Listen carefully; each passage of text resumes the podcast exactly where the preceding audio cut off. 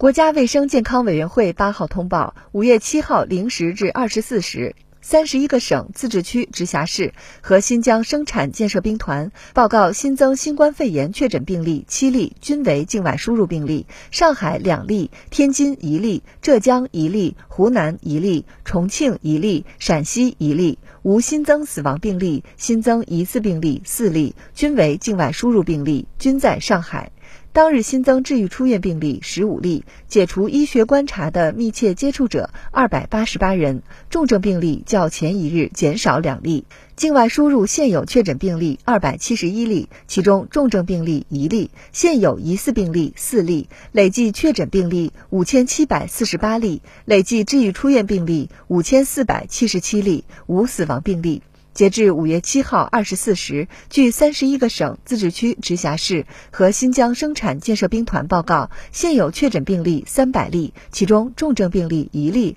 累计治愈出院病例八万五千八百一十例，累计死亡病例四千六百三十六例，累计报告确诊病例九万零七百四十六例，现有疑似病例四例，累计追踪到密切接触者一百零一万零六百七十一人，尚在医学观察的密切接触。者五千七百六十九人，三十一个省、自治区、直辖市和新疆生产建设兵团报告新增无症状感染者八例，均为境外输入。当日转为确诊病例两例，均为境外输入。当日解除医学观察十一例，均为境外输入；尚在医学观察的无症状感染者三百一十三例，境外输入三百零六例。累计收到港澳台地区通报确诊病例一万三千零二十八例，其中香港特别行政区一万一千八百零一例，出院一万一千四百七十三例，死亡二百一十例。澳门特别行政区四十九例，出院四十九例；台湾地区一千一百七十八例，